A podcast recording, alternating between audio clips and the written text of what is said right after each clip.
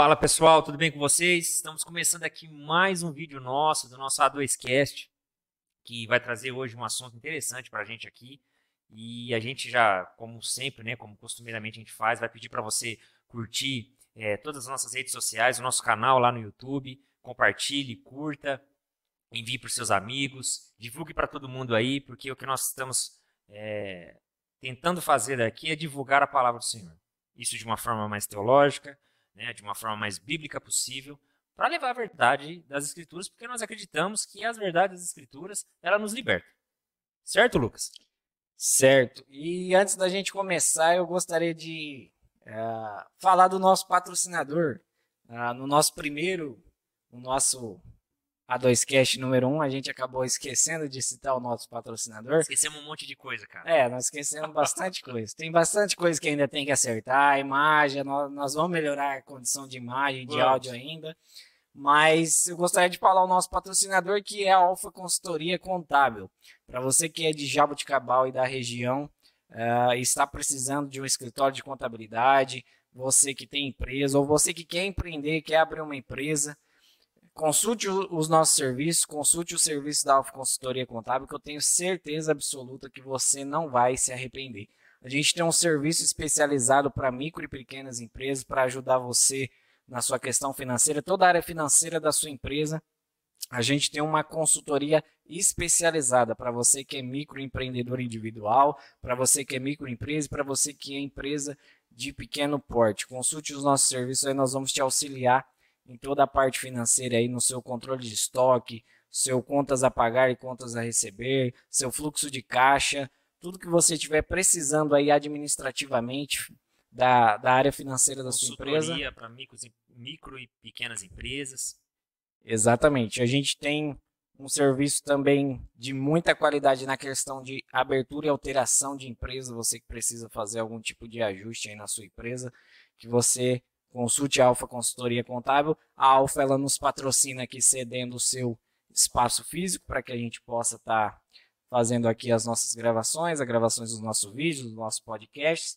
Logo, logo nós teremos a marca da Alfa, a nova marca da Alfa, né, que é, recentemente foi atualizada. Logo, logo nós teremos aqui na nossa TV fazendo uma propaganda para vocês, mas procure aí Alfa Consultoria Contábil nas redes sociais, no Facebook, no Instagram que você vai encontrar. Pode entrar em contato conosco pelo inbox do Face, do Instagram e também pelo nosso site, pelo nosso e-mail, nosso telefone, WhatsApp. Você vai encontrar aí na internet e pode consultar a gente, procurar a gente aí que a gente vai atender você da melhor maneira possível. Com certeza, Lucas. Certo? E qual foi o tema que nós escolhemos para hoje? Cara, interpretação bíblica, Lucas. E aí, cara, isso é um tabu, é um assunto importante, tem relevância? O que, que você acha, cara? Eu acredito que é um assunto importante, apesar de inicialmente, quando as pessoas olharem para esse tema, né, quando olharem lá no título do vídeo, interpretação bíblica, talvez a pessoa vai pensar, ah, mas interpretar a Bíblia é fácil, é só ler, entender o que está escrito e o e que eu entendi é o que valeu e está tudo certo. E na verdade não é isso, né? A interpretação bíblica, ela, a interpretação bíblica ela exige que a gente se dedique bastante a ela para que a gente conheça. E existem uma existem não existe que é no singular uma forma correta de interpretação das escrituras que é o que a gente acredita que é o que a gente vai expor aqui. Mas a gente gostaria de contar um pouquinho da história da interpretação bíblica como que ela influencia até nos dias de hoje quais são, quais são os modelos que existem até no dia de hoje, os modelos de interpretação. No final, nós vamos apresentar o modelo que a gente acredita ser o mais correto e o que é o mais comumente aceito hoje em dia nas maiorias das igrejas. E queremos dar dicas também para vocês aí de como ler, interpretar e ter um conhecimento correto das escrituras. É, pô, cara, glória a Deus. É, assim, antes da gente até começar a falar qualquer coisa aqui a respeito é, de questões históricas, questões técnicas, a gente precisa sempre ter em mente, cara, que a Bíblia é a palavra de Deus. Então, Lucas, se nós vamos começar uma conversa aqui, eu acho que eu sempre faço essa fala, né? Mas eu vou repetir ela de novo porque ela é, é muito importante para mim. É, se a Bíblia não é o critério do qual nós, como cristãos, como é, filhos de Deus, né, nascidos de novo, é, se ela não for o critério para a gente iniciar qualquer diálogo, qualquer debate, qualquer conversa, se ela não for critério como palavra de Deus, a gente não consegue caminhar em nada. A gente não consegue ter uma, uma esperança, uma certeza do, do, do amanhã, né, da, da, nossa, da própria salvação do, do Senhor para nossas vidas. E eu falando isso parece até redundante, né? Mas a verdade é, cara, que alguns, assim, com a sua fala, com a sua palavra, diz: não, a Bíblia é a palavra de Deus. Mas com os seus ensinos, né, com a sua interpretação, você vê que, na verdade, a palavra de Deus não é a Bíblia. Ela é um conjunto de coisas que acontecem na vida do cidadão ali, que acaba dando para ele a sensação de que ele interpretou a Bíblia. E aí ele usa é, né, os seus textos ali com, com a seu bel prazer. Então eu gostaria só de fazer duas citações bíblicas, só para a gente iniciar aqui e pra, já que nós decretamos que a Bíblia é a palavra de Deus, e você concorda comigo nisso, pelo menos espero, se você concorda comigo nisso, então você também há de concordar comigo que se a palavra de Deus é a Bíblia, então ela se auto-interpreta. Ela nunca vai se contradizer, porque se ela se contradizer, Deus se contradiz, porque Deus não contradiz. A palavra dele né, é, é ela é reta, ela é única, é, é determinista, é decretiva, melhor dizendo. E, e tem dois textos aqui, cara, que mostram exatamente isso pra gente. Seria qual? O capítulo 24 do Evangelho de Lucas, no versículo 27. Primeiro. Tá lá. É, só para a gente se situar, isso aqui é aquela passagem que conta né, os dois discípulos que estavam fazendo o caminho de Emaús, voltando depois de verem né, o massacre lá com Jesus. E Jesus acaba encontrando esses homens na, na pista. E no finalzinho está falando assim, começando, no, no versículo 27, e começando por Moisés e por todos os profetas, explicava-lhes o que dele se achava em todas as escrituras. Então, aqui, nesse texto aqui, isoladamente a gente olhando, a gente já vê, cara, que a Bíblia não se contradiz. Tudo já apontava e tudo já aponta para as duas vindas de Cristo, né? Para a primeira e para a segunda. Tudo já aponta para isso. Aí, se não bastasse esse, mais para frente no mesmo capítulo, no versículo 44, é, agora Jesus já está com os discípulos, né? Já aconteceu possivelmente aqui aquela fala com, com é, esqueci o nome do, do apóstolo agora. Tomé, né, de ó, coloca aqui as mãos no, no meu furo tal.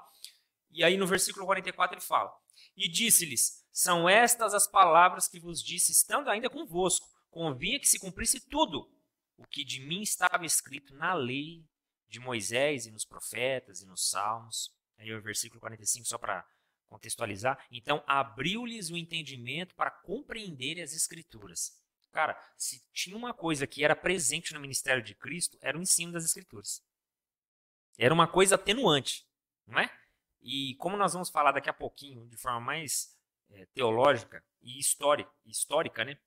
A respeito de como, da onde surgem essas, né, todas essas interpretações que nós temos hoje, que na verdade acaba se definindo como duas, né? Mas, enfim, toda essa bagunça aí na hora de interpretar, é, a gente olha que hoje o Jesus que alguns ensinam através da sua interpretação, principalmente dos evangelhos, cara, parece que é um Jesus que veio só para curar. Só para curar as pessoas. E se nós fizermos um caminho correto na leitura, nós vamos ver que foi o contrário.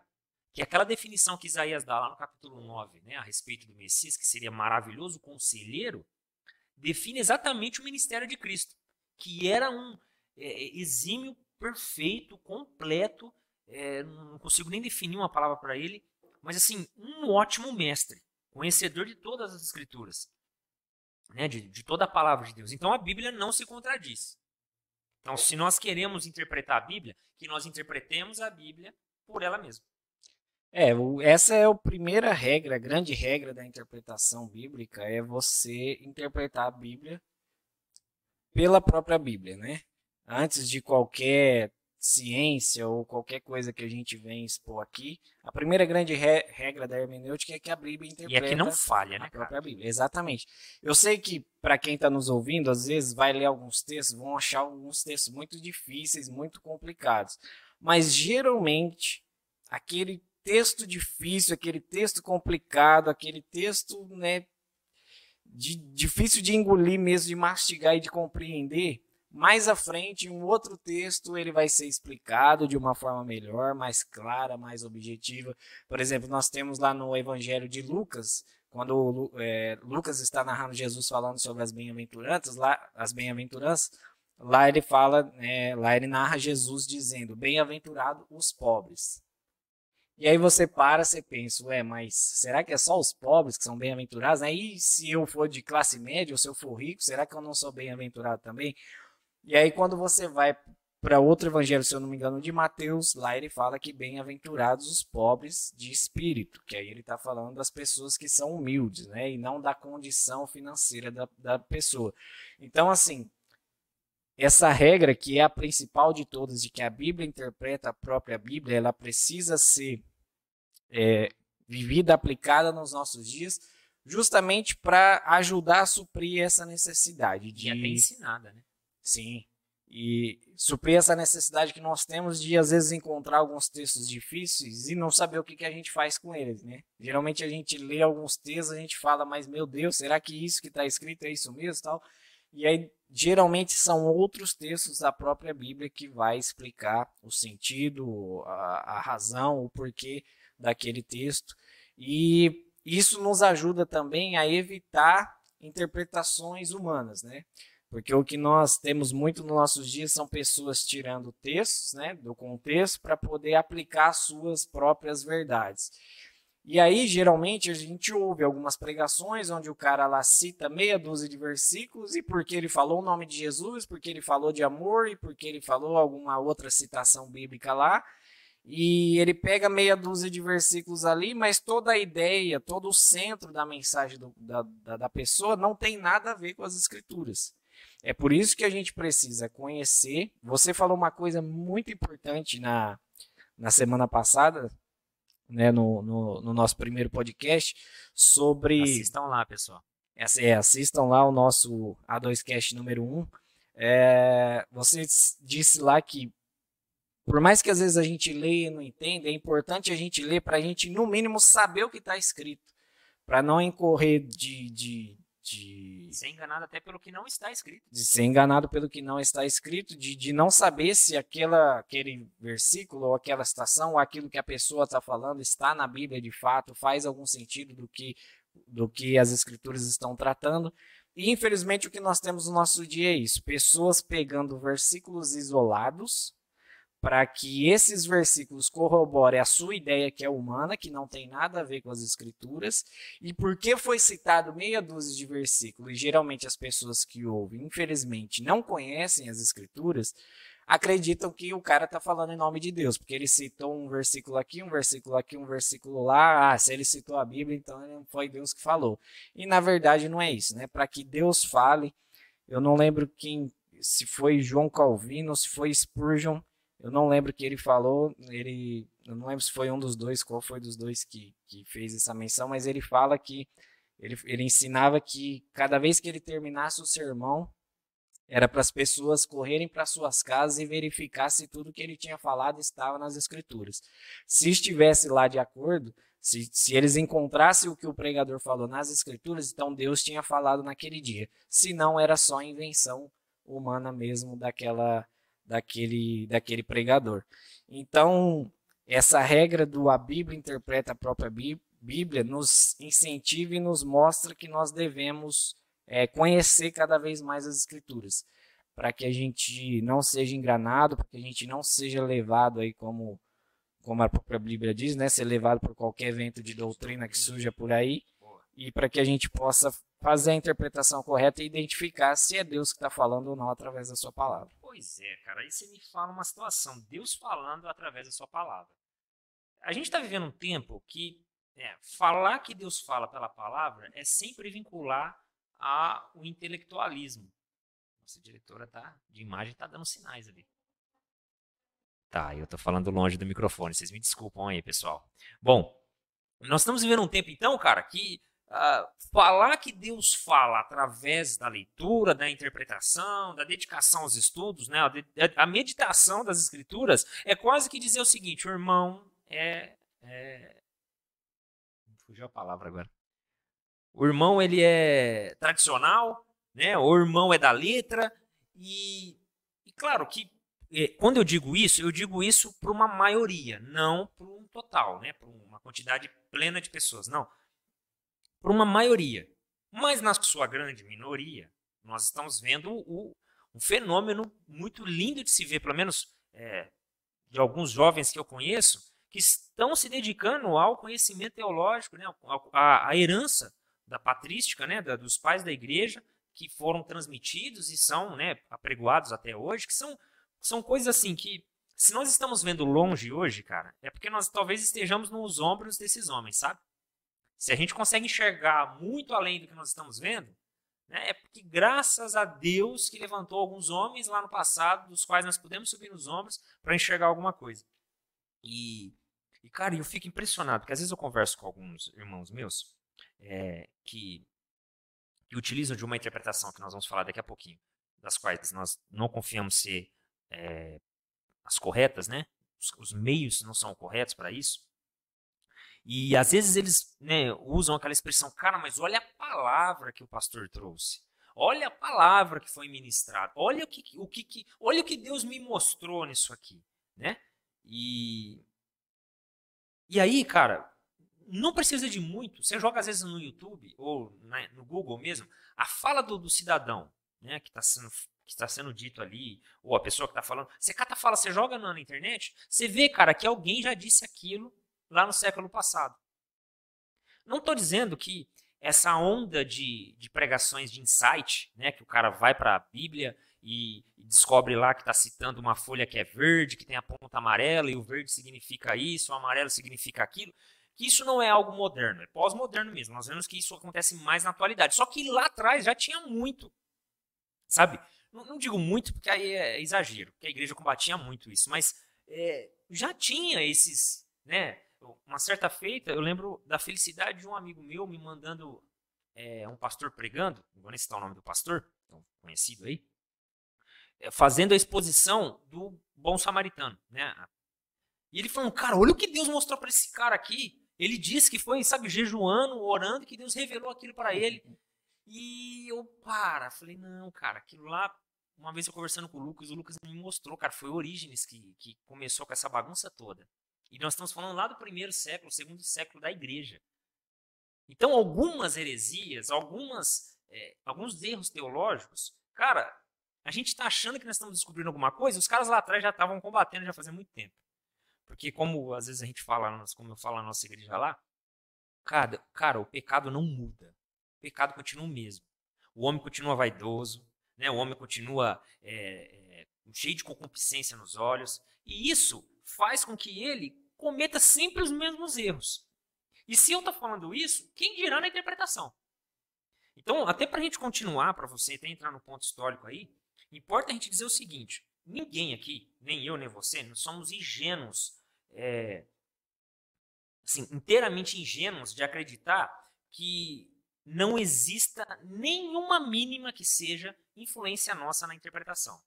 Tem uma pequena influência, tem da, da, do, grupo social que eu vivo, né, na, na sociedade que eu vivo, a, a minha formação acadêmica, é, é, de repente até a, a, a, tradução da Bíblia que eu uso, muitas coisas acabam cooperando, né, de, de uma forma direta ou indireta, para minha interpretação. Mas existe o um mínimo do mínimo do mínimo que nós chamamos de básico, né, de princípio, para interpretar. Né?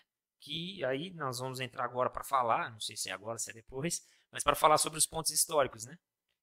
É assim, sobre a história da interpretação da Bíblia, da palavra de Deus, é é importante a gente citar as duas escolas que são mais tradicionais e as que são utilizadas ainda nos nossos dias, né? Nós temos a escola alexandrina e nós temos a escola antioquista. A escola alexandrina, que ela é anterior a Cristo, é uma escola de interpretação que começou, né, na interpretação já do Antigo Testamento, inclusive alguns grandes escritores dessa escola eram contemporâneos a Cristo, apesar de não terem visto a Cristo né, pessoalmente eram contemporâneos ali, viveram até próximo em questão de, da região ali da localidade. Mas é uma escola que ela, ela afirma que existe um sentido oculto por trás dos escritos. Além do, do da, da além da intenção original do autor, além daquele escrito, daquela intenção que o autor teve, é, eles diziam que por ser uma, uma escritura inspirada pelo Espírito, que essa escritura possuía alguns sentidos ocultos que só seriam descobertos por meio de né, muita oração, muito jejum, né, muita consagração. Graça de Deus, né? É, muita consagração para que Deus pudesse revelar o que há por trás desses textos.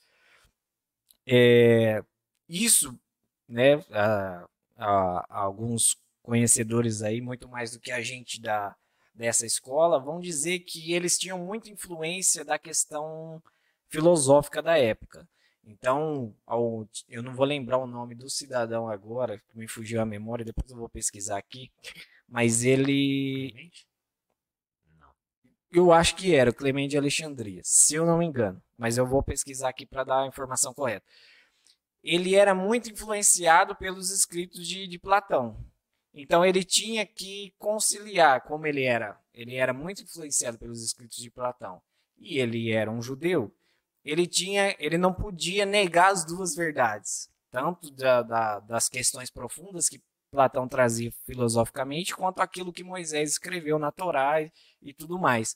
Então, essa forma alegórica de interpretação foi a forma que esse cidadão encontrou de unir as duas coisas. Então ele pegava os escritos de Moisés e ele pegava os escritos de, de Platão e ele dizia: olha, aquilo que Moisés escreveu no Gênesis e tal e tudo mais, e aquilo que Platão escreveu e tal, tal, tal. E aí ele fazia uma conciliação dos dois escritos, tanto de Platão quanto de Moisés. Mas isso só era possível se existisse um sentido oculto, né?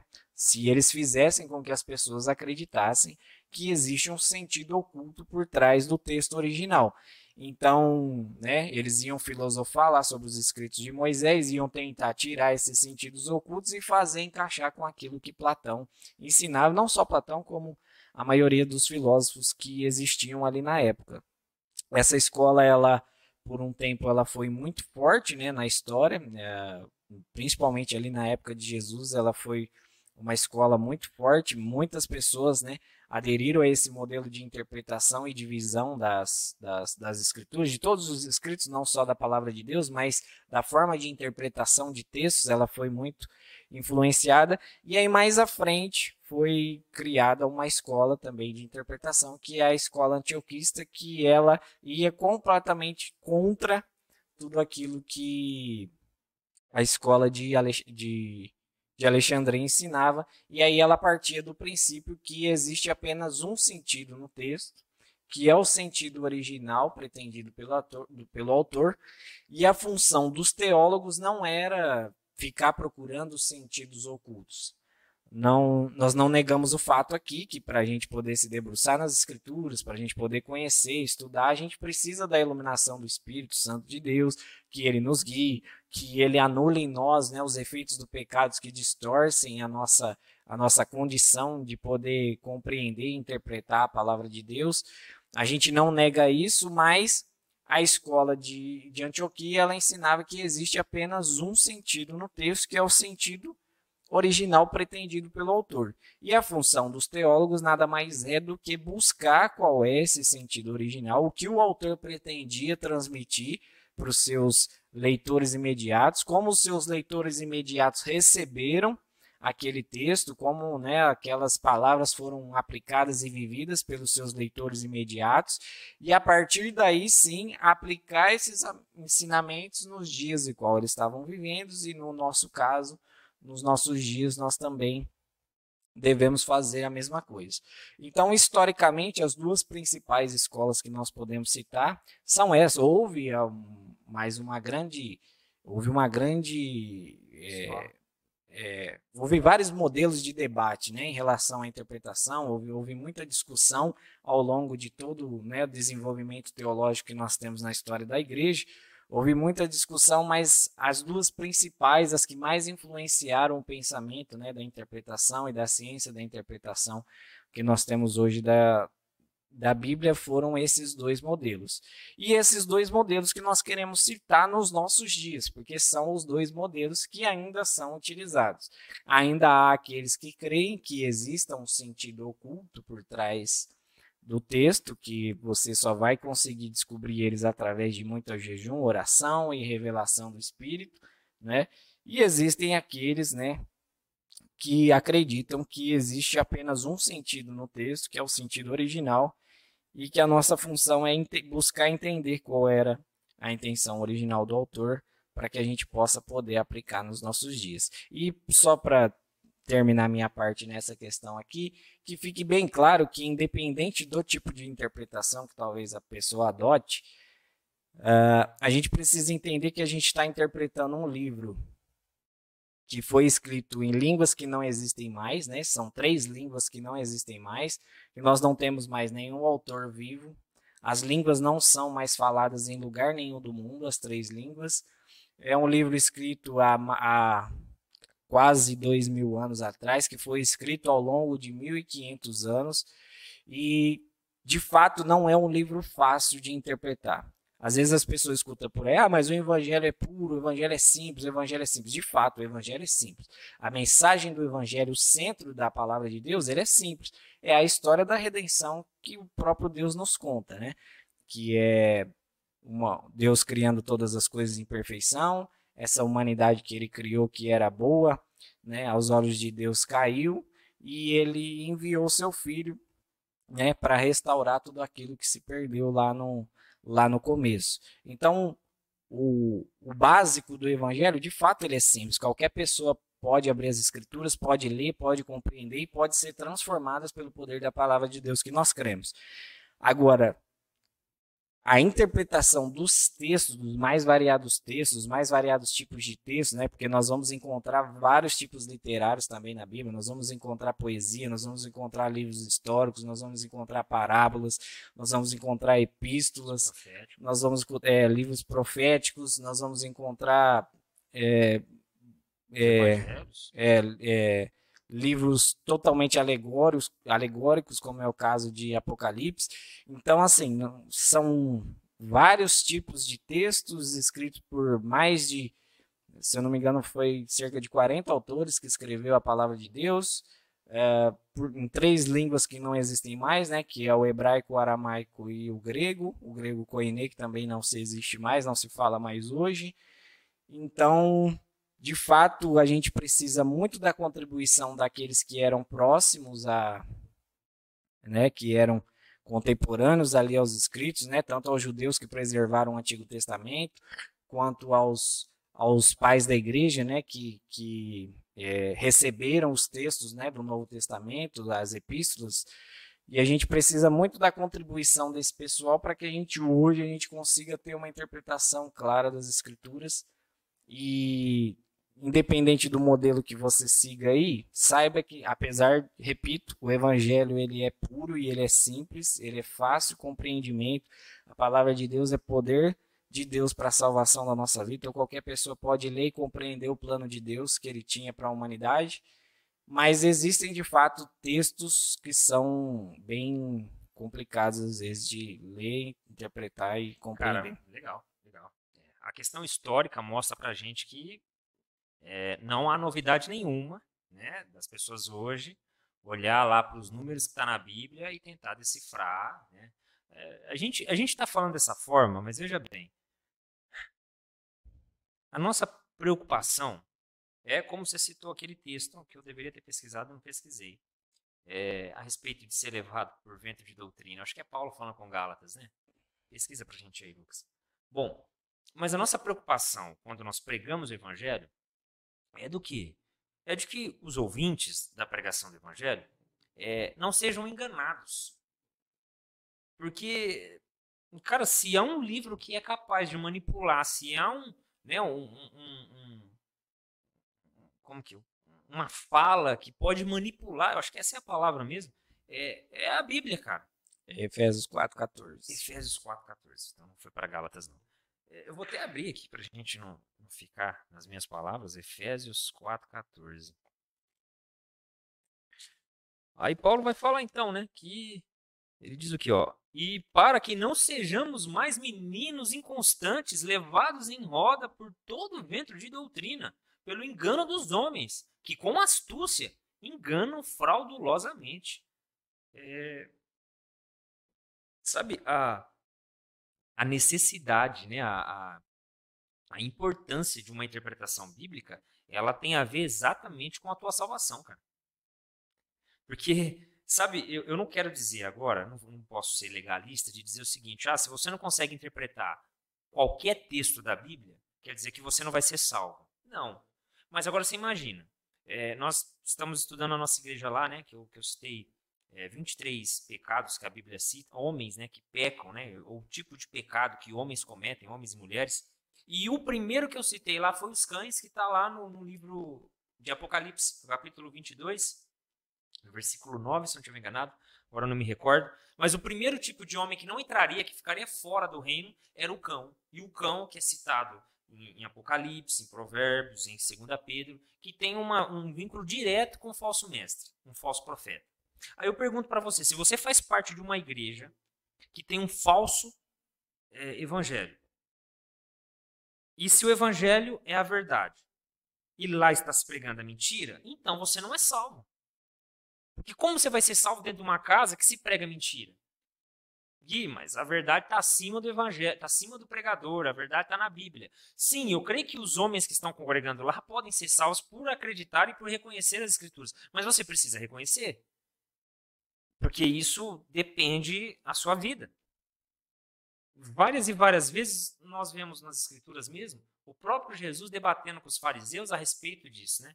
os fariseus querendo impor algumas coisas, impor algumas visões, e Cristo falou: não, ó, o que você está falando está errado. Porque Moisés não pensava assim.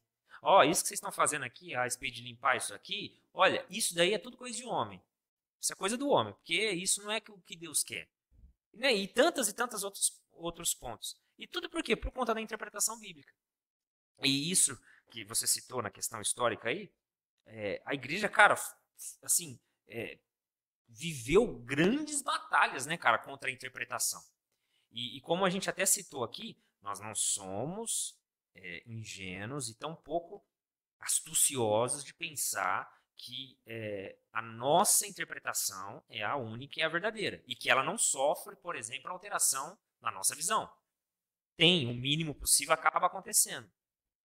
Mas, por exemplo, acontece um caso, é, eu não vou conseguir datar é, exatamente quando aconteceu isso, mas tem um caso, cara, de Agostinho, lá no terceiro, quarto século, que quando os donatistas já estavam é, trazendo muito problema para as igrejas, né, que eram os liderados por Donato lá, que, que, exigiam que a Bíblia fosse de todas as pessoas, que todos tivessem é, as escrituras na sua língua, né, na sua tradução, e não só no, no aramaico, é, ele olha para aquele texto de Mateus, se eu não estiver enganado, capítulo 21, né, das, das, da, das bodas que. Esqueci também que eu não me lembro agora. Enfim, lá tem uma parábola que Jesus conta a respeito do casamento. Que ele convida as pessoas e as pessoas que ele convidou não quis ir.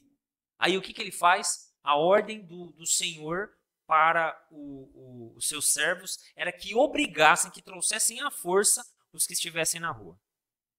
Cara, Agostinho olha para esse texto, para essa passagem. Mateus 22. Mateus 22, né? Eu errei por um. Ele olha para essa passagem e o que, que ele entende? O que, que ele interpreta? Cara, os pagãos, os crentes, né? Os crentes católicos, no caso, na época, é, eles precisam congregar, os fiéis precisam vir para a igreja. Vamos trazer eles à força para cá. Se eles não quiserem ficar aqui, que eles morram então. E aí houve uma matança, né? Que eu não preciso nem entrar em detalhes aqui a respeito disso. Você você dá um Google aí que você vai ver. E, e, cara, por causa de uma interpretação, cara.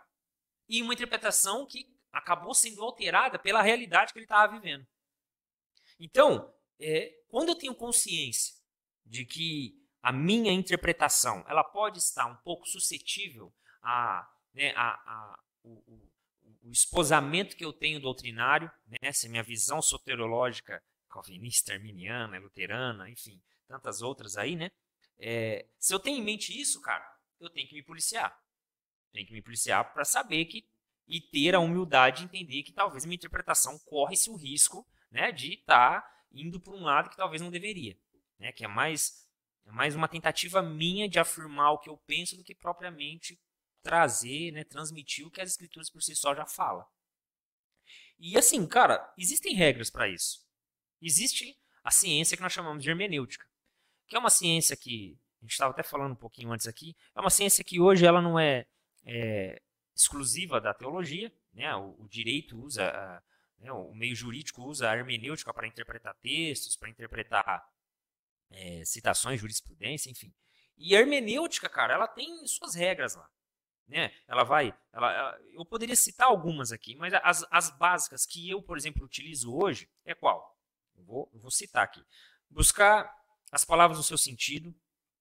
E, e quando a gente fala buscar no seu sentido, no seu sentido usual. Eu acho que até antes de falar nisso, importava a gente falar sobre as nossas traduções bíblicas, né? Sim. Que tem um, um outro ponto que talvez é o que mais pega eu vejo que as pessoas às vezes me questionam na igreja. Ô Gui, por que, que tem tantas versões da Bíblia no nosso país? E aí, a gente volta lá naquilo que eu falei no início. A Bíblia, para mim, é a palavra de Deus. Ok? Então, os 40 ou 44, ou todos os escritores da Bíblia que escreveram originalmente os textos, para mim foram totalmente inspirados. Foi Deus que inspirou eles para escrever. Mas isso não quer dizer que os copistas, os tradutores, também foram inspirados. Então pode ser que nesse processo algumas coisas se perdeu.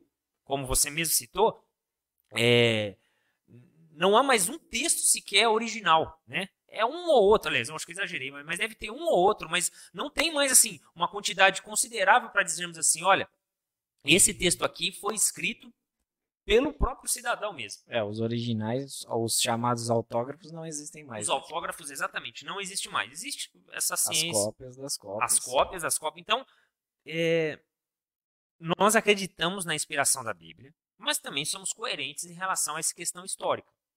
Então, sabemos que isso pode trazer, de alguma forma, é, aquilo que os ateus gostam de chamar que é incoerência bíblica. Ah, a Bíblia é incoerente. Só que, mesmo assim, né, mesmo a gente entendendo isso, nós sabemos que tudo que está escrito aqui não deveria ser e não poderia ser escrito pelo homem de forma ficção, porque a atualização que esse texto tem, né, o poder transformatório que esse texto tem, né, ou seja, a, a, a testemunha, as testemunhas desses textos aqui é que comprovam a inspiração e a autenticidade dele. Né? Diferente do que alguns dizem, né, que alguns dizem assim, ah, a Bíblia foi entregue como Bíblia pela Igreja Católica. Uhum. Isso aí é só uma questão de história. Se você pesquisar lá, você vai ver que no primeiro e segundo século já tinha a Bíblia montada, né? Que já, já se entregavam a Bíblia como nós temos hoje, né? Não, não, não literalmente como nós temos hoje, mas os livros já estavam muito bem definidos entre eles, né? A Igreja a Católica foi apresentada depois, né? Com é, eles são, eles se julgam eles que definiram o que é Bíblia, né? Eles dizem que foram eles foi a igreja que definiu o que é Bíblia. Sendo que, se você fizer uma pesquisa sincera, honesta dos pais da igreja, vocês vão ver que eles não definiram o que é Bíblia. E sim, eles receberam. Ah, o Antigo Testamento, obviamente, foi um pouco mais fácil, vamos dizer assim, por causa de toda a tradição de guarda dos textos que os judeus tinham. O e Novo tem te... até hoje. Né? E tem até hoje. E o Novo Testamento que foi um pouco mais complicado, porque como eram cartas, né, a maioria dos textos eram cartas e eram circulares, elas eram escritas para ser entregues né, nas igrejas surgiram né, muitas cópias né, e cópias de cópias, porque chegava uma carta de Paulo, por exemplo, lá em Éfeso. E na própria carta, Paulo diz que, é pra, que era para que fosse distribuída nas demais igrejas. Então, provavelmente alguém corria e copiava a carta para poder levá-la na outra igreja, porque a outra igreja tivesse. E dentro desse processo né, de cartas e de cópias, né, algumas foram se perdendo, é, começou a se ter muitas cópias, começaram a surgir é, muitas, muitas cartas que não eram de autoria dos apóstolos, evangelhos. Eu eu estava pesquisando hoje, eu não vou lembrar o número agora, mas os, de evangelhos, assim, né? Hoje nós temos quatro, né, que são considerados canônicos, que foram recebidos pela igreja como canônicos, que é o evangelho de Mateus, Marcos, Lucas e João, mas existe uma infinidade também de evangelhos, né, que foram escritos, e aí o trabalho da igreja não foi definir quais eram os textos canônicos ou não. Não foram os, os, os homens que foram após a, a, a os, os, discípulos dos apóstolos, né, os pais da igreja ali que definiram o que é Bíblia. E sim, eles receberam. Qual foi o trabalho que eles tiveram? Eles tiveram o trabalho de identificar os traços de apostolicidade dos textos, os traços ali, as regras que eles tinham para poder definir, não, de fato, esse esse texto é de Paulo. Ninguém poderia chegar com um texto e falar, não, esse aqui ó, foi Paulo que escreveu. Primeiro tinha que fazer sentido com tudo que ele já tinha escrito, tinha que ter os traços dos seus escritos, todas a, as suas. Tinha que ter os traços dos seus escritos, todas as suas as regras que eles tinham ali para poder receber, para poder receber esses textos. E aí o trabalho da igreja foi de receber, foi de perceber quais eram os livros que de fato tinham sido escritos pelos apóstolos e, e aí sim, né, recebidos como canônicos como palavra de Deus. Então, ao contrário do que a Igreja Católica é, é, se julga, né, a, a, criadora da Bíblia, na verdade, o trabalho dos pais da, da Igreja, né, até anteriormente a própria Igreja Católica, o trabalho deles foram definir qual eram os textos, né, canônicos os, ou não, canônicos ou não, conforme, né, os traços de apostolicidade que eles encontravam nos textos. Pois é, cara. É. E Ainda falando sobre os dois modelos que nós temos, né? Os o modelo alegórico e o modelo mais literal. Algum problema aí? A diretora tá dando, a diretora tá dando uns, sinais para nós aqui, então às vezes a gente tem que. Dar uma paradinha. Mas ainda falando sobre os exemplos que nós temos aqui, né? Essas discussões sobre as interpretações, sejam elas é, alegóricas ou sejam elas literais, o problema é exatamente da interpretação alegórica, que é o modelo que a gente discorda, né, que mais à frente nós vamos falar de forma mais clara, é exatamente esse que você citou, né? Uma má interpretação da Bíblia da Bíblia faz com que você tenha atitudes que vão contra aquilo que a Bíblia ensina se você não interpretar ela de forma correta, que foi o que aconteceu. E o problema da interpretação alegórica é exatamente isso. Você fica refém da espiritualidade do outro. Não, e cara, As... tenho desculpa te cortar, mas é. ela, ela sempre entra sorrateiramente, né?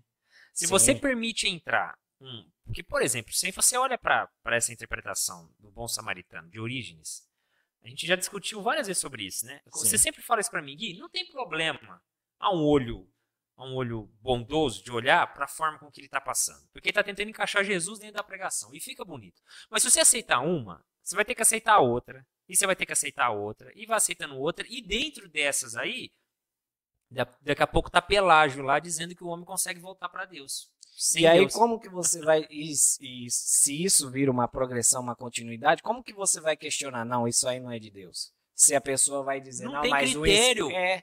Se a pessoa vai dizer, não, mas o Espírito me revelou. Foi o próprio Espírito. Você vai discutir com o Espírito Santo. Não, mas peraí. Cara, não é isso assim a gente afeta diretamente a unidade da igreja. Sim. Nós só conseguimos ser cristão. Nós falamos isso no vídeo passado. Né? A gente. É, gastou um tempinho falando sobre isso. A gente só consegue ser cristão porque nós temos a mesma confissão. Sim. Ainda que algum ponto secundário vamos discutir, vamos ter né, dissidência a, respeito disso. Mas só somos cristãos porque fizemos uma confissão. Confissão essa que declara que Jesus é o Filho de Deus. Sim. E aí você começa a tirar os critérios fica difícil. Só para, às vezes, o pessoal que está nos ouvindo aí nunca ouviu essa história da parábola do bom samaritano. Ô, diretora, se você puder pegar um pouquinho de água, por favor. Só para, às vezes, a gente está comentando aqui, porque a gente, em outras lives no Facebook, em outros lugares que a gente né, já falou sobre interpretação bíblica, a gente já citou esse modelo de origem. E só para confirmar a informação que eu dei no começo sobre sobre Clemente de Alexandria, que eu não tinha certeza, de fato era ele mesmo, tá? Era Clemente de Alexandria que era muito influenciado pela filosofia platônica e ele tentava conciliar os dois, né? Tanto os escritos de Moisés com Platão. Só para o pessoal entender, quando a gente está falando da parábola do bom samaritano e a interpretação de Orígenes, eu vou explicar aqui para vocês bem resumidamente, só para vocês compreenderem aqui o que a gente está falando dentro do modelo alegórico e do modelo literal. Existe a, pará existe a parábola do bom samaritano, eu vou ler aqui para vocês, está lá em Lucas capítulo 10, a partir do versículo. Deixa eu ver aqui.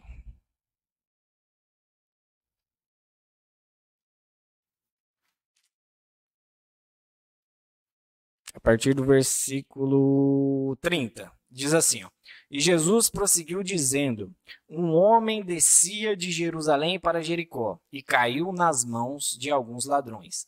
Estes, depois de lhe tirar a roupa e lhe causar muitos ferimentos, retiraram-se, deixando-o semi-morto. Por casualidade, um sacerdote estava descendo por aquele mesmo caminho e, vendo aquele homem, passou de largo. De igual modo, um levita descia por aquele lugar e, vendo-o, passou de largo. Certo samaritano que seguia o seu caminho passou perto do homem e, vendo-o, compadeceu-se dele. E aproximando-se, fez curativos nos ferimentos dele, aplicando-lhes óleo e vinho. Depois colocou aquele homem sobre o seu próprio animal, levou-o para a hospedaria e tratou dele. No dia seguinte, separou dois denários e entregou ao hospedeiro, dizendo: Cuide deste homem, e se você gastar algo mais, farei reembolso quando eu voltar. Então Jesus perguntou: Qual desses três lhe parece ter sido o próximo do homem que caiu nas mãos dos ladrões? O intérprete da lei respondeu: O que usou de misericórdia para com ele. Então Jesus disse: Vai, faça o mesmo. Essa é uma parábola que Jesus contou e existiu, existiu um pai da igreja chamado Orígenes que ele fez a seguinte interpretação alegórica desse texto. Ele disse que o caminho né, de, de, de, Jericó, de Jerusalém para Jericó ali o caminho eu não vou lembrar direito. Caminho. O caminho eu não vou lembrar direito, mas tem um significado que ele dava para o caminho também. Mas ele dizia que o homem que estava descendo ali era Adão. Os ladrões eram é o, o pecado, né? O, o pecado e o mal que acabou atacando esse homem, que no caso era Adão. Então, os ladrões ali que o saltearam e o deixaram ferido eram o pecado e a maldade deixando ele semi-morto o caminho. O sacerdote que passava ali pelo caminho era a lei. Isso, isso, isso o, sa é, o sacerdote que descia ali pelo caminho, ele vai dizer que era a lei, que a lei não tinha como salvar Adão. Ele vai dizer que o, o levita eram os profetas, ou seja, a lei e os profetas, ou seja, o Antigo Testamento não poderia salvar né, aquele homem que simbolizava Adão. Então, o sacerdote levita era a lei e os profetas, ou seja, o Antigo Testamento, ele não poderia salvar.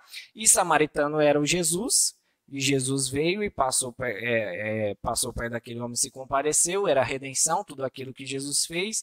Ele disse que aproximando fez os curativos na ferida dele, colocou o olivinho, depois colocou aquele homem sobre o seu próprio animal. O animal aqui, nessa, nessa citação de Lucas, não fala qual, qual é o animal, mas era um jumentinho.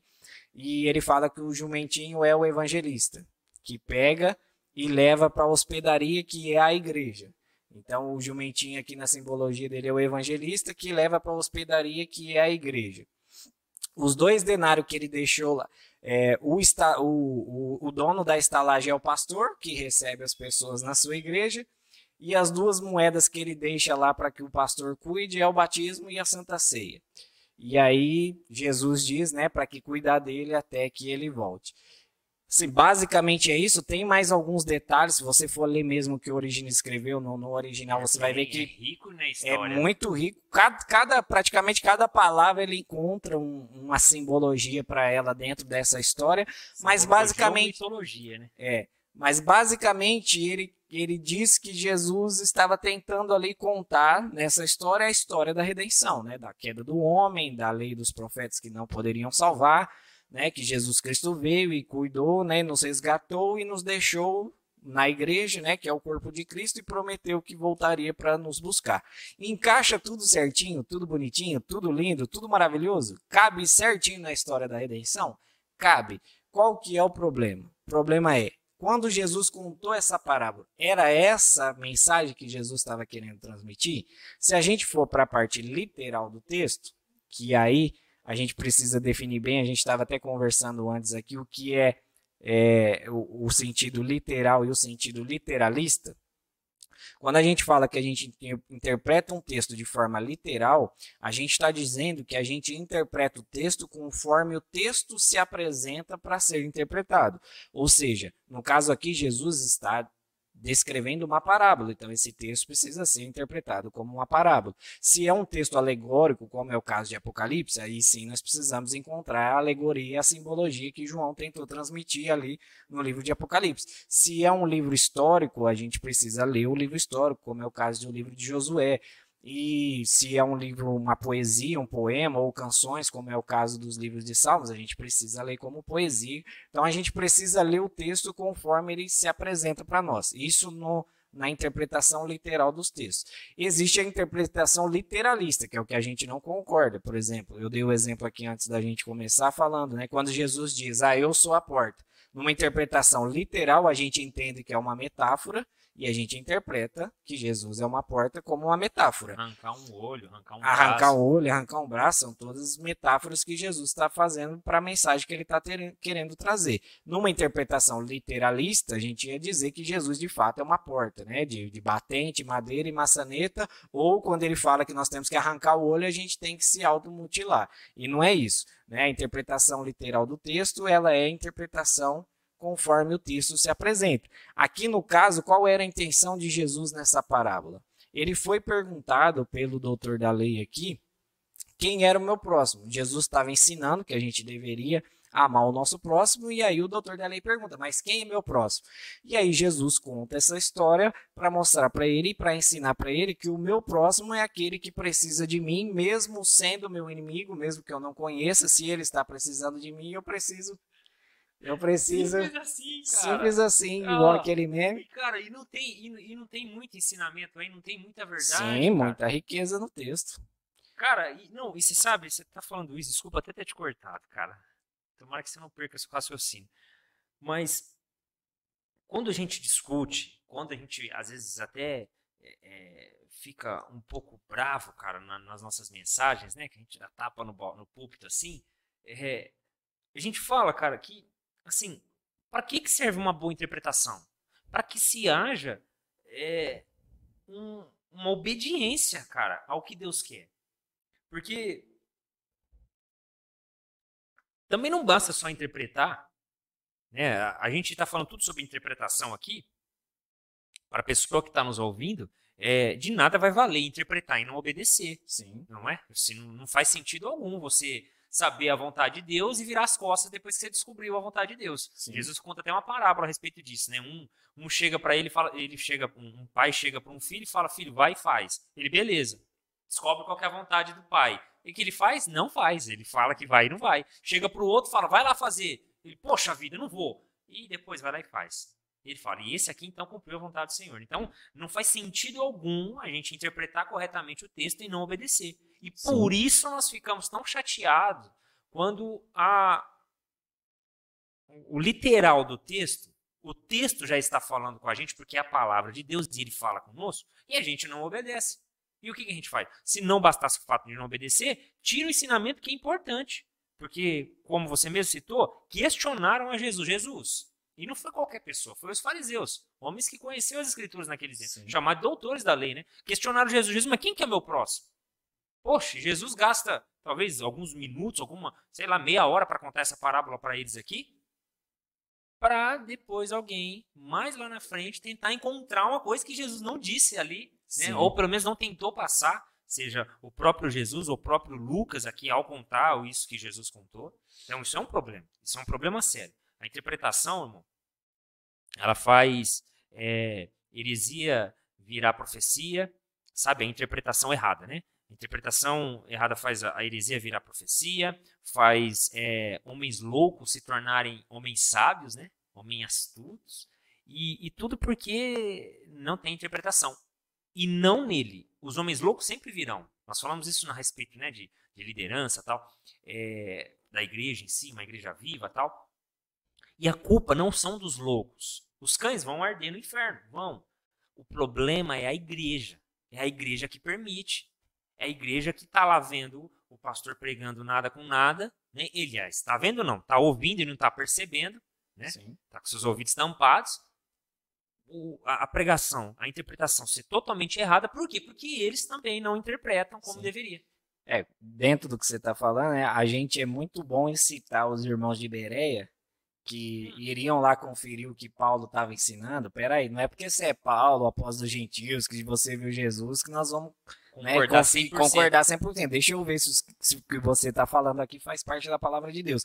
A gente é muito bom em citá-los como exemplos de não, há pessoas que vão atrás, Mas quando chega na nossa vez de, de, de parar, ouvir e depois examinar nas escrituras, a gente. Cara, eu tô, eu tô pastoreando faz pouco tempo. Estamos falando de coisa de três anos, três anos e alguma coisinha. E o público que nós atendemos hoje, né, que eu pastorei hoje, não é o mesmo público que começou com a gente lá atrás. E, e, Lucas, e era impressionante, cara. Hoje, o pessoal que congrega com a gente lá, eu sou suspeito para falar, porque é né, família sua, minha família, e nossa congregação é pequena.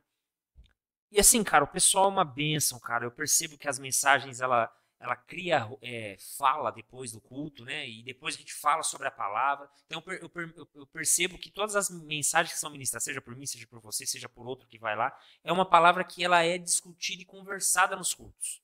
Pós-culto, aliás, né? Pós-culto depois. Mas eu lembro que antes, cara, eu acabava de mens pregar a mensagem, acabava de, né, de derrubar o pau da, da, da árvore lá, da, da barraca. Eu ia questionar depois, eu ia perguntar sobre o que a gente acabou de pregar, as pessoas não lembravam. Então, para quem está assistindo a gente em casa, para quem está nos ouvindo, irmão, crie o costume de tomar nota do que você está ouvindo. Sabe, não é nem para efeito de, de, de, de, ter mensagem para pregar, para você ser um, um, pregador que copia a mensagem do outro.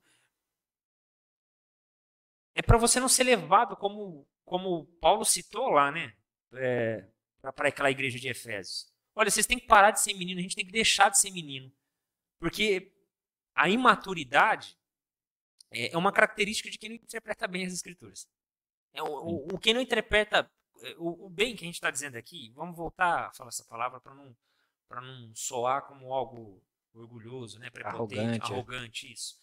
É, o interpretar bem, irmãos, é concordar com todos os cristãos, né, que vem há, anos e milhares de anos confessando a mesma coisa.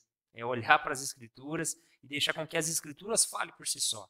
Né? A gente não prega porque nós temos uma revelação. Aliás, temos uma revelação de quem é o Cristo. Mas nós pregamos porque a revelação decidiu falar com a gente, que é a Bíblia.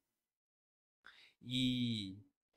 Ô, Lucas, é isso. E eu gostaria só de passar cinco regrinhas que eu utilizo aqui, cara. Pode. Bem básicas, bem básicas. Não sei se você gostaria de acrescentar alguma Não, coisa. Pode. Cinco regrinhas. A primeira regra eu, eu busco as palavras no seu sentido usual. Por quê?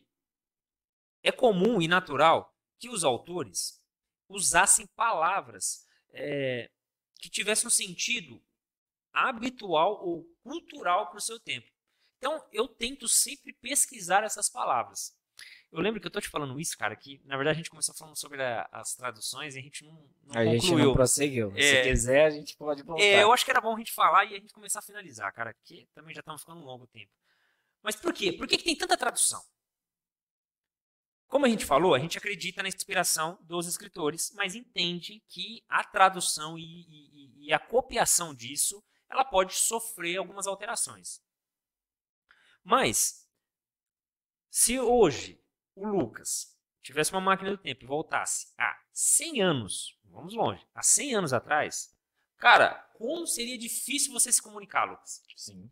Você ia ser chamado de doido, né? De um cara é, que fala tudo errado, porque provavelmente as palavras utilizadas lá atrás não tinham a utilidade usual que tem nos dias de hoje. Sim.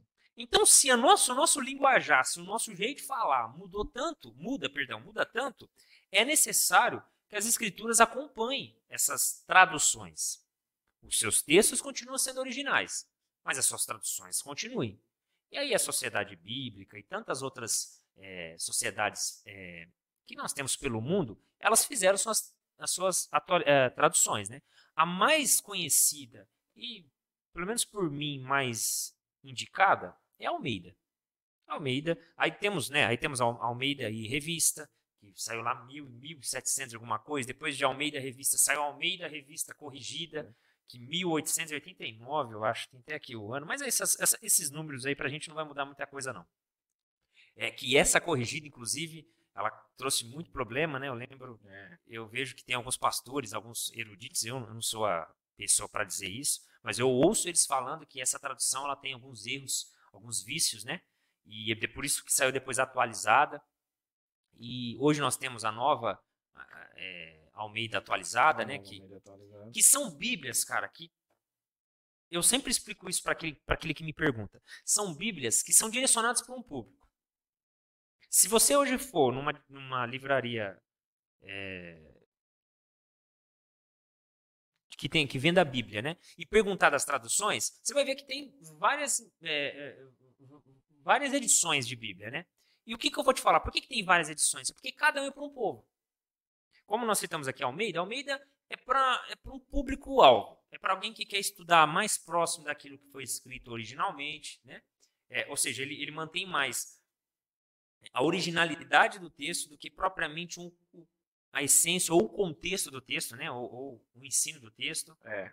Tentou uma tradução mais literal, não interpretativa. Isso. Aí nós temos é, uma NVI que eu, eu sempre NVI, NVT, a NTHL, né, que é a linguagem de hoje, a própria palavra viva, eu sempre fui muito pé atrás com elas, porque elas tentam passar para a gente uma interpretação. Sim. E como nós sabemos e desconfiamos que as interpretações elas podem correr algum problema, né? É, eu sempre tive um pé atrás com ela, mas, cara, eu confesso para você que nas últimas pesquisas que eu fiz, é, grandes teólogos falam bem dela. Sim. Ela fala que ela tem um sentido assim para um público.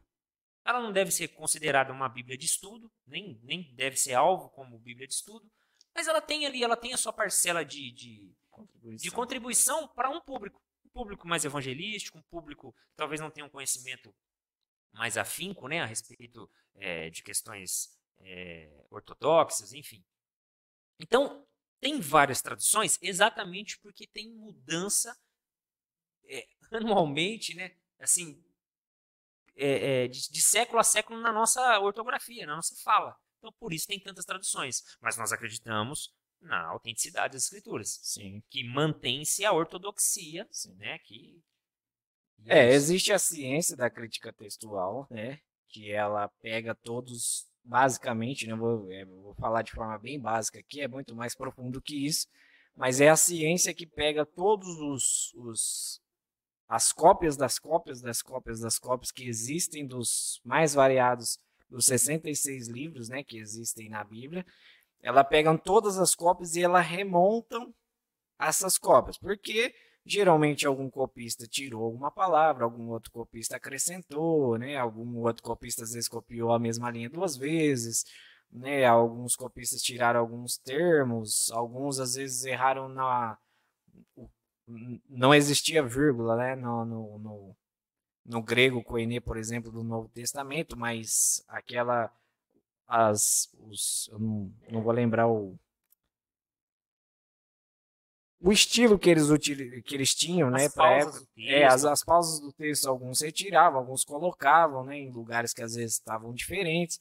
Então o trabalho da crítica textual hoje é, é o que eles pegam todos esses essas cópias das cópias e eles remontam o texto, né? Eles vezes eles veem qual, onde foi acrescentado, onde foi tirado e acredita-se, né, né, por um, né, um estudo é, matemático e, e, e muito profundo científico que eles fazem lá, a crítica textual hoje afirma que eles conseguiram remontar a Bíblia no seu original em 95% do texto. Então, hoje, quando você lê um, um, uma carta de Paulo, um, um, escrito de Moisés, um escrito de Isaías, quando você lê, você pode confiar que aquilo que está escrito na sua Bíblia foi de fato o que é, Isaías, Moisés e Paulo escreveu. Existe esses 5% que ainda é discutíveis, são alguns textos que ainda são discutíveis, por exemplo, o final longo de Marcos, né, os últimos capítulos, o último capítulo né, do, do,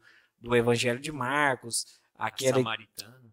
A samaritana não, é, a, é você falou samaritana na, na outra hum.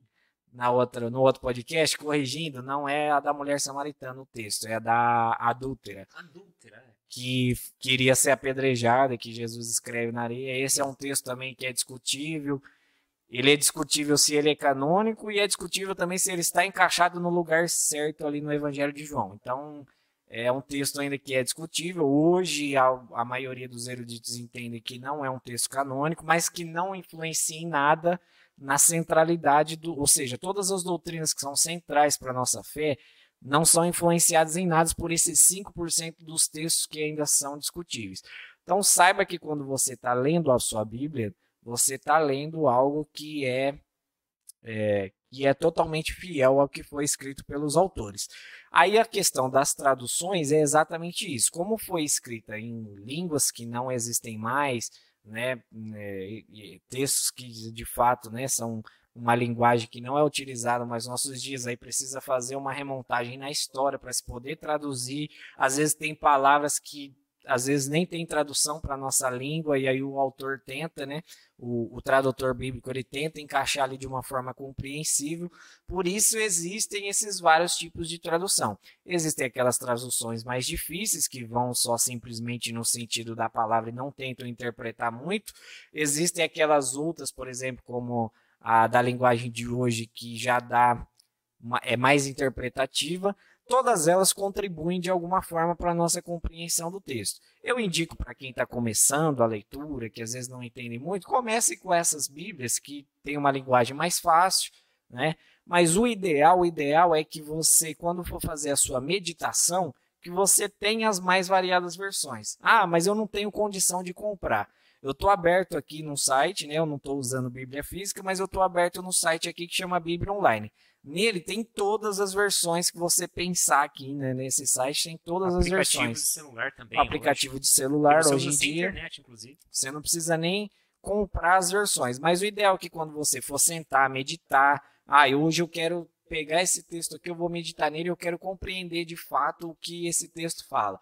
Aí você medita, as, é, você medita nas, em todas as versões vê o que todas as versões estão falando, aí você ali vai identificar o que às vezes um falou uma coisa num, que não está no outro, e ali pela, pelas suas próprias variadas versões, você mesmo consegue chegar ao entendimento do que de fato aquele texto está falando. Né? Então, existem, é, como você disse, ela é as traduções foram feitas né, para atingir públicos com os tradutores tinham as suas finalidades em mente quando fizeram as traduções, mas o importante é que a gente entenda, né, que a palavra de Deus, a Bíblia, ela é totalmente confiável, não existe nenhum documento no mundo mais bem atestado, mais, mais bem copiado.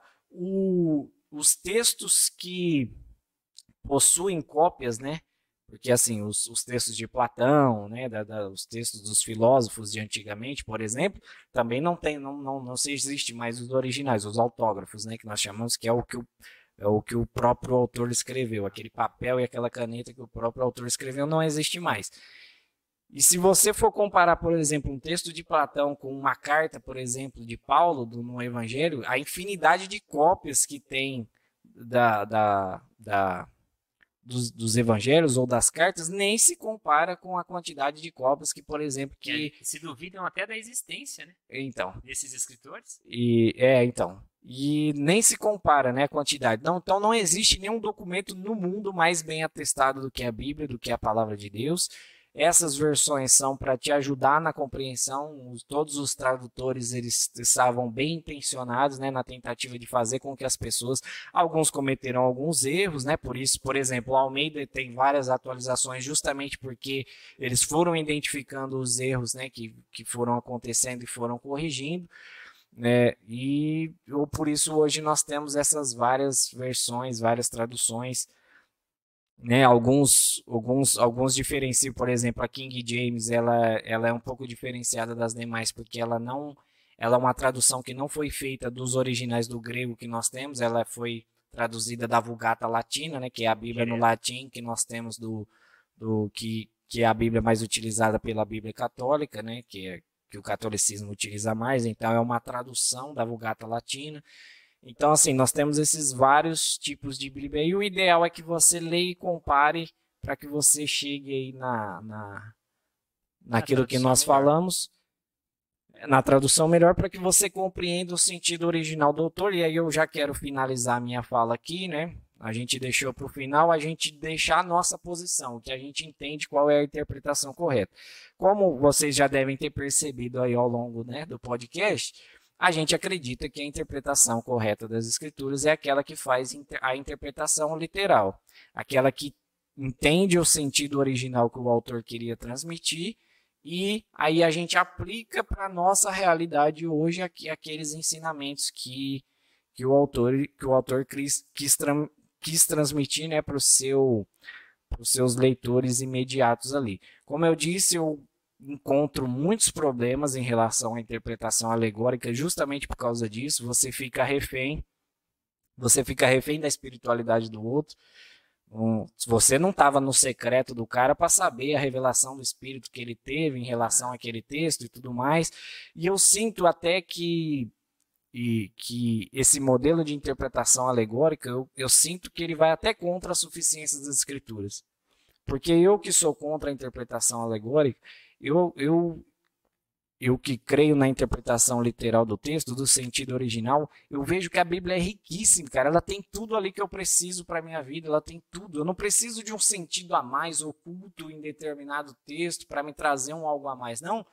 A Bíblia já por si só ela já tem todas as ferramentas necessárias para que eu viva bem, para que eu viva, para que eu conheça a vontade de Deus, para que eu pratique a vontade de Deus, para que eu viva conforme os preceitos que ela nos ensina, que ela nos corrige, que ela nos exorta. Então eu creio até que as pessoas que hoje ainda utilizam desse, desse modelo alegórico de interpretação, que elas precisam examinar no fundo do seu coração se no fundo ali ela não está sendo incrédula em relação à suficiência das escrituras.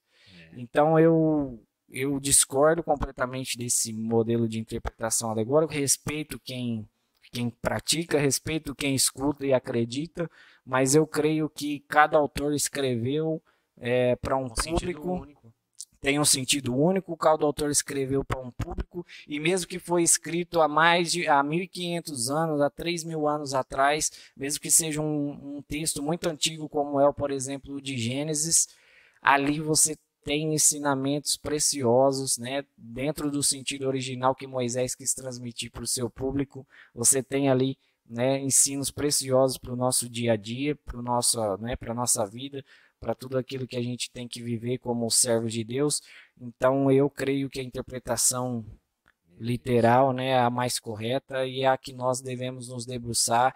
E nós, né, que amamos a teologia, tanto é que criamos um canal de teologia, a nossa função é essa, a gente está tentando a, se dedicar cada vez mais nas escrituras para encontrar esses sentidos, para transmitir para aqueles às vezes que têm dificuldade, que têm algum problema na interpretação. Não fique, você que está nos ouvindo aí, não fique com vergonha de ler algum texto e não compreender. Quando você estiver lendo o texto na sua casa, você não entendeu, sabe o que você faz? Anota e procure o seu pastor, procure alguém que conheça, que estudou um pouco mais que você e vá lá, não fique com dúvidas na leitura que você está tendo.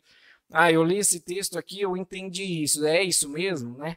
Chega para alguém, para o seu pastor, para alguém mais que tem um pouquinho mais de conhecimento que você, não fique com vergonha, né, de tirar suas dúvidas, né, de, de procurar pessoas que, que, que, estudaram, que tiveram mais condições, né, de, de, de aprender e para que a gente possa, né, compreender cada vez mais as escrituras. Eu gostaria de ler aqui o versículo de de 2 Timóteo que você leu no podcast passado, gostaria de ler de novo.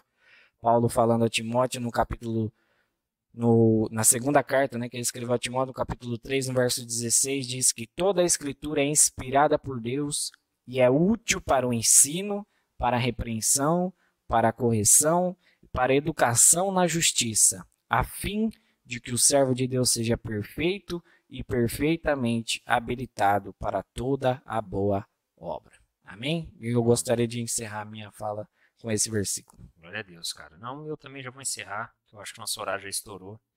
É, eu só quero falar rapidamente, rapidamente, cinco regrinhas que eu pratico hoje para interpretar é, todos e qualquer todos e qualquer tipo de texto das escrituras. O primeiro, Lucas, eu, eu busco a sua palavra no seu sentido usual.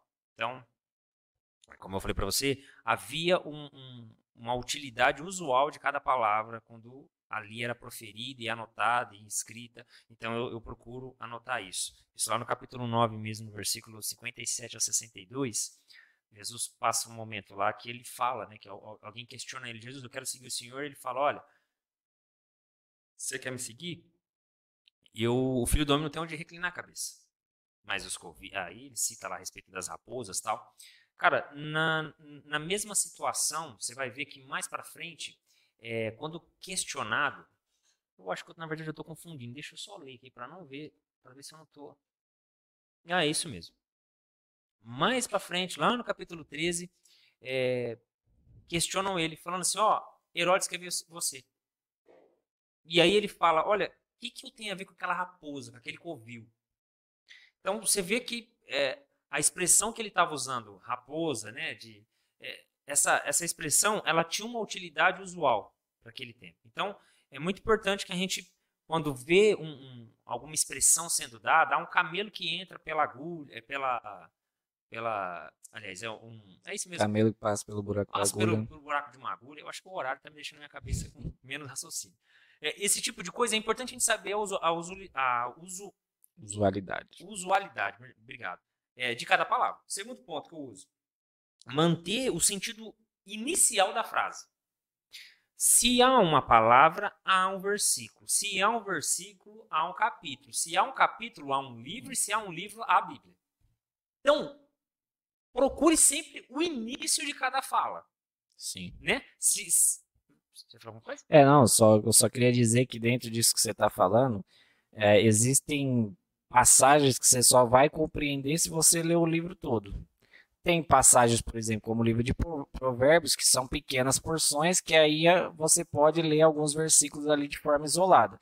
Tirando o livro de Provérbios, a maioria dos livros, ou praticamente todos os outros, dependem do seu contexto para ser interpretado. o coração do escritor. E aí o contexto pode variar. Em alguns casos o contexto é um capítulo, em alguns casos o contexto demanda três capítulos, em alguns casos é o livro todo para você poder compreender aquela passagem.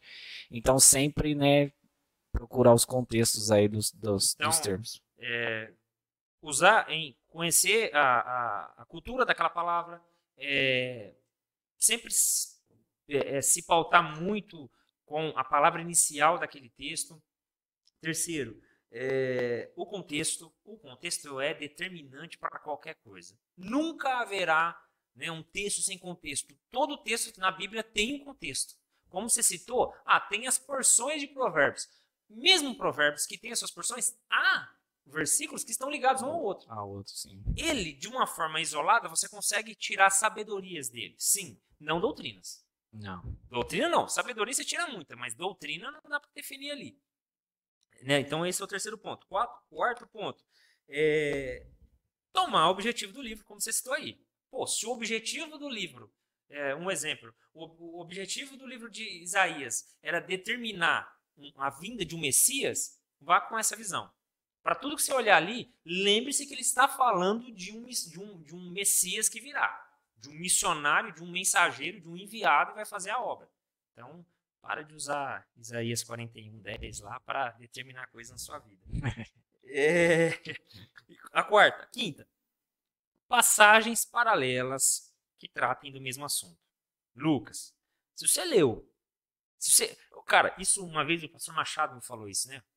Que Deus o tenha disse uma vez para mim assim: Filho, se você está lendo um versículo que é muito difícil de compreender, procure os versículos mais fáceis, que possivelmente mais fáceis de compreender, né? Mas a facilidade que ele estava falando era na, na de ser direto e objetivo na sua fala, né? Se você está lendo um texto, por exemplo, do Antigo Testamento, que está falando lá de, de Deus causando mal, causando. É, corra para o Novo Testamento e vê Paulo falando sobre o coração de Deus. Se Deus de fato pode fazer mal, se não pode. Você vê Pedro falando isso. Então, use dos versículos mais fáceis, ou seja, mais bem definidos, mais direto ao ponto, para entender os que estão talvez mais complexamente difíceis de entender. Né? Por isso, por isso, que você que gosta de usar desse livro aqui é, como um livro de sorte, né, de abrir e tentar encontrar algo para hoje, para agora, da promessa. é por isso que para você é difícil aceitar, por exemplo, o literal de um texto. Porque para você, um versículo define uma doutrina. E isso não é verdade. Cara, você vê, isso tudo que a gente está falando aqui. Lucas, você tem essa experiência porque você ministra às vezes na nossa igreja lá. Inclusive, de quarta-feira, né? Nós temos lá as suas ministrações. Cara, como é difícil agora tirar uma mensagem não é difícil porque ah, a gente quer ser, ou, ou né, mostrar o que nós temos o grande conhecimento. conhecimento. Não, pelo contrário. A gente não quer obscurecer Sim. o conhecimento ao transmitir. Então, se antigamente eu abria lá um texto, né? Ah, tá lá Jesus curando o paralítico. e eu chegava para a igreja e falava: Ó, oh, Jesus quer curar o paralítico dessa igreja. Hoje não dá mais. Porque na hora que eu leio aquele texto, eu vejo que Jesus estava curando aquele cara para ensinar algo, para passar algo para a igreja, né, para passar para os nossos dias. Então, hoje, a ortodoxia e a ortodopracia, pratia, não sei como que fala, daquele que pratica, né? A ortodoxia de guardar as doutrinas, né? E, e a ortodoxia de, não é essa palavra, mas a, a, a, prática daquilo que eu ouço, cara, me impele a ser uma pessoa é, bem cuidadosa, bem temerosa em relação às escrituras. Como tem até uma, eu não vou, não vou, não vou usar a expressão lenda, que eu acho que isso acontece até nos dias de hoje. É, quando os judeus vão ler a Taná, né, a palavra, é, a, o, o, Antigo Testamento para a gente, né, o, eles lavam as mãos, tem todo aquele processo. Cara, isso porque tem temor e acreditam na, na inspiração divina daqueles livros, cara. Então, o temor deles para com as escrituras, para com a palavra de Deus, é um nível que talvez a gente precisasse chegar. Né? Ao abrir as nossas Bíblias nos domingos, nos dias de reunião, nas pequenas reuniões que a gente faz às vezes com nossos irmãos, para não abrir e passar aquilo que está no meu coração. Os escribas do Antigo Testamento, há, há histórias né, que quando eles estavam fazendo a cópia né, da Torá e dos, dos escritos dos profetas, quando eles chegavam na palavra de Deus, eles paravam, iam se banhar, fazer o ritual de purificação que eles tinham para poder voltar lá e escrever a palavra de Deus. Toda vez que chegava na palavra de Deus, eles tinham que parar. E nos dias de hoje a gente consegue mentir no púlpito, cara. Exatamente. Para a gente poder, como você falando o nome de Deus. Né? Falando o nome de Deus. E eu não estou falando nem de mentir em relação ao meu caráter. Eu estou falando de mentir em relação à interpretação para poder né, manipular aquele que está me ouvindo e concordar com aquilo que eu quero. Porque às vezes não é nem maldade da minha parte é, aquele, aquele vídeo que talvez vai sair, né, se tudo correr bem, logo aí, a respeito da, da depravação. Que é aquele mal que. É, eu... provavelmente quando esse sair, o outro já vai estar tá no ar. Da depravação total já vai estar tá no ar. Ah, então, então tá bom. Provavelmente já vai estar tá no ar. Perfeito, é isso mesmo. Então, assista lá a depravação que você vai entender por que, que você é tão maldoso assim. Por que, que você tem no coração tanta vontade, às vezes, de mentir, né? Tanta, se alguém fala assim, ó, não é para falar nenhuma palavra aqui, já fala, quero gritar. A rebeldia está presente dentro de você. É uma, uma depravação dentro de nós. E, cara, e, e seria essas cinco regrinhas que eu queria deixar então. Então, conhecer a palavra no seu usual, é, manter sempre na minha mente o início do texto, para não fugir do seu contexto, utilizar o contexto, né, é, junto com o contexto, lembrar o, o próprio intuito do livro e, por fim, nunca isolar e determinar um versículo para fazer qualquer tipo de doutrina. doutrina. Que haja um compêndio, que haja né, uma estrutura que me mostre e me aponte para aquela definição. Porque, fora isso, aí é, é besteira. Bom, eu creio que é isso. Queria agradecer a todos que ficaram com a gente aí até o fim. Gostaria de pedir para você curtir o nosso vídeo, para você comentar aí se a gente esqueceu às vezes de falar alguma coisa que é importante aí pro, Comenta, pro debate, para você comenta. Se você tem alguma dúvida, mande a gente, se tiver condições a gente vai tentar responder para você, se você tiver alguma dúvida, que você se inscreva no nosso canal do YouTube para que a gente, né, possa né, transmitir. Like, exatamente. Não custa nada para você e ajuda pra caramba a gente. Isso. E a gente e para você também ativar o sininho aí para você receber as notificações. Toda terça e toda quinta às 11 da manhã nós estaremos lançando aí vídeos novos. Nós estamos aí projetando alguns quadros novos aí para o nosso, pro nosso canal. Tudo isso com conteúdo teológico para que cada vez mais você, para te ajudar né, a compreender os textos da palavra de Deus, os as mais variados assuntos aí que a gente quer abordar ao longo dos nossos vídeos. Siga-nos também lá no Facebook, né? Curta a nossa página do Facebook e também no Instagram. Nos dois, tanto no Facebook quanto no Instagram, é arroba Teologia2 e você vai encontrar a gente lá para que o é conteúdo aí. teológico aí possa ser disseminado aí nas redes sociais. Obrigadão, Amém? Deus abençoe a todos. Posso só deixar um, Pode, opa, frase de glória Lutero, a Deus. cara? Oh, cara faz Lutero fala o seguinte, cara. É, ele fazendo uma exposição de 1 Pedro, 1 Pedro, capítulo 1, versículo 1, né? Que Pedro está dizendo ali que ele é apóstolo de Jesus. Aí diz o seguinte, ó. É, aquele que prega de outra maneira que não seja como o mensageiro de Cristo não deve ser ouvido. Se ele prega como tal, então é tudo como se você estivesse ouvindo Cristo falando diante de ti. Glória a Deus. Aleluia. Então, Amém? obrigado. Deus abençoe a todos. Valeu. Todos. Tchau.